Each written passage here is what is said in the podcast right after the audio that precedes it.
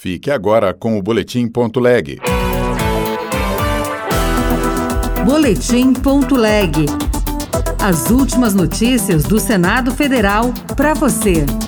Quatro senadores eleitos deixam o ministério temporariamente para assumir mandato na quarta-feira. Logo depois de serem empossados como senadores, os quatro devem retornar aos ministérios e deixar as cadeiras na casa com um dos suplentes de cada chapa. Abertura do ano legislativo terá reforço na segurança após invasão do Congresso em 8 de janeiro. Eu sou Fernando Ribeiro e este é o Boletim Ponto Leg. Os senadores eleitos que foram nomeados ministros não perdem o cargo. Eles se afastam temporariamente das funções do Executivo Federal para assumir o mandato legislativo nesta quarta-feira, mas depois voltam ao trabalho nos ministérios. A reportagem é de Pedro Pincer. Quatro eleitos foram nomeados ministros de Estado em 1 de janeiro e devem se afastar temporariamente das funções no Executivo para assumir formalmente os mandatos no Legislativo. São eles Camilo Santana, do PT do Ceará, da Educação, Flávio Dino, do PSB do Maranhão, da Justiça e Segurança Pública, Renan Filho, do MDB de Alagoas, dos Transportes, e Wellington Dias, do PT do Piauí, do Desenvolvimento Social, Assistência, Família e Combate à Fome. De acordo com a Constituição, o parlamentar que assumir cargo de ministro não perde o mandato no Congresso.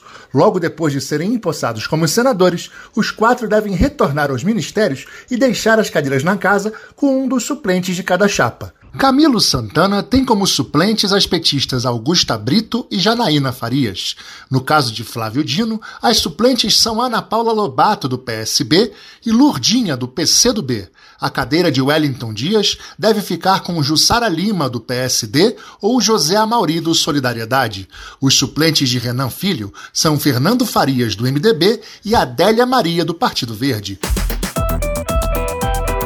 Na próxima quarta-feira, dia 2 de fevereiro, o Congresso vai retomar os trabalhos legislativos. Repórter Marcela Cunha momento da retomada dos trabalhos legislativos do Congresso segue um roteiro minucioso e terá a segurança reforçada após a invasão das sedes dos três poderes no dia 8 de janeiro, como afirmou o secretário-geral da Mesa do Senado, Gustavo Saboia. Eu acho que tem a questão da segurança que vai estar mais marcada, né? Que vai ter um credenciamento específico para posse dos senadores, um credenciamento específico para eleição e um credenciamento específico para a inauguração da sessão legislativa. Além disso, a disponibilização de mais detectores de metal, de um maior rigor nessas inspeções, eu acho que acaba sendo a marca e, nesse sentido, uma espécie de cicatriz da, da, dos eventos ocorridos no último dia 8. A cerimônia de abertura dos trabalhos legislativos se inicia com a recepção dos presidentes do Senado e da Câmara dos Deputados pelos chefes do cerimonial de cada casa na área externa do Congresso. Os presidentes sobem a rampa do Congresso, onde são encaminhados junto aos secretários gerais e diretores gerais das duas casas legislativas para o Salão Negro. Caso o presidente da República, Luiz Inácio Lula da Silva, não compareça à solenidade, a mensagem presidencial será entregue pelo ministro-chefe da Casa Civil, Rui Costa.